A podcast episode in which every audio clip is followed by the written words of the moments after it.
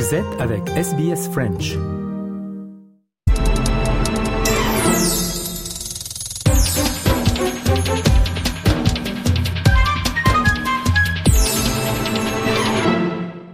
On retrouve euh, Nicolas Perpich pour l'analyse de l'économie australienne. Euh, Bonjour à vous, Nicolas. Bonjour Jean-Noël.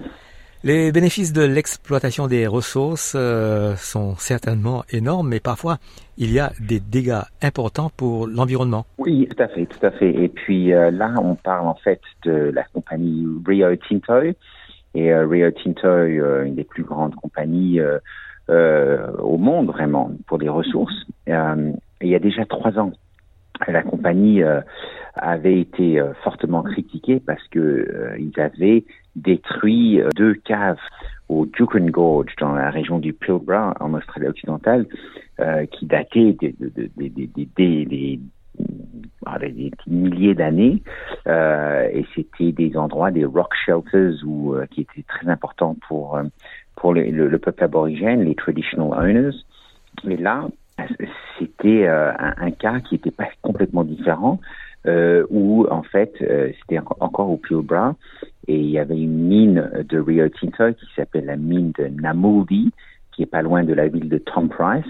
Et là, euh, une partie des opérations, c'est de, de faire des, des, des- des- faire des explosions, euh, des détonations pour pour mieux pouvoir miner le minerai de fer. Et euh, donc après, Rio Tinto a annoncé qu'il y avait peut-être eu des dégâts à un autre, à une autre cave euh, très importante euh, avec euh, euh, une histoire importante pour les traditional owners, aussi quelque part où euh, il y avait de, des preuves de d'habitation euh, très anciennes par par les traditional owners.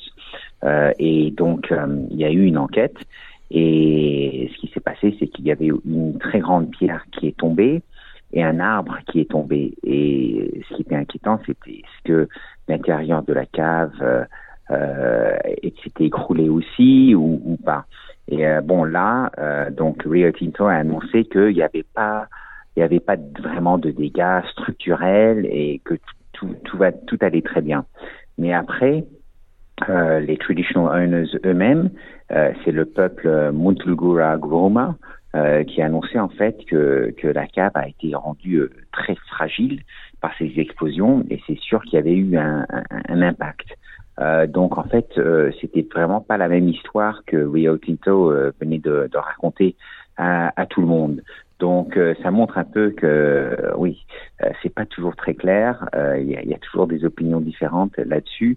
Et déjà après ce qui s'est passé à Yukon Gorge, c'était vraiment important d'écouter euh, ce qu'avaient à dire euh, les traditional owners, qui dans ce, cas-là euh, disent que en fait Rio Tinto avait pris des, risques euh, qui n'étaient pas nécessaires, euh, qu'ils auraient pu éviter ça, parce que cette cave euh, était à seulement 150 mètres euh, de la mine. Donc, euh, on va voir maintenant. Rio fait une revue, une enquête sur euh, sur ses opérations et va peut-être changer la façon dont il euh, exploite cette mine en particulier.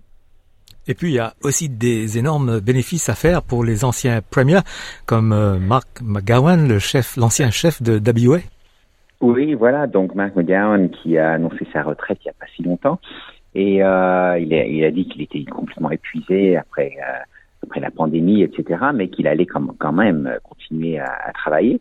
Et euh, là, là, voilà, euh, maintenant, ça se trouve que il va être très très bien payé euh, et parce que il, va recevoir des honoraires de confré conférenciers, euh, des paiements pour euh, les discours qu'il donne à des événements publics.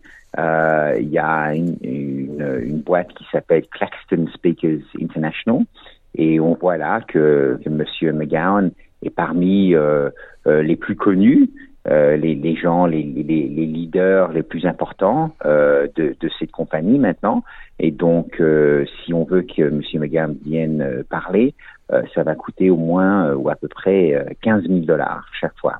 Donc, un discours par Mark McGowan, ça va coûter à peu près ça. C'est vrai qu'il était le, le, le, premier pendant des années. Euh, et mais c'est pas son, son, son seul job depuis qu'il a démissionné. Euh, il a il a des rôles avec euh, BHP, avec Mineral Resources, avec la boîte euh, de l'ancien trésorier Joe Hockey. Euh, ce qui est intéressant parce que Joe Hockey était un liberal et Mark McGowan il vient de, de Labour. et donc il y a il y a pas mal de, il y a pas mal de de, de, de jobs euh, pour Monsieur McGowan. Et donc, euh, ça, ça vient en plus de sa pension euh, au Parlement après une vie depuis bon de 2001 jusqu'à cette année-là au Parlement. Et donc, sa pension, c'est 275 000 dollars pour le reste de chaque année pour le reste de sa vie. En plus, il aura bien sûr les honoraires pour euh, pour euh, ses discours et, et, d'autres paiements. Donc voilà, il y a euh, la vie après la politique, c'est il y a des bénéfices aussi. Merci Nicolas pour cette analyse. À bientôt. Merci beaucoup. À bientôt.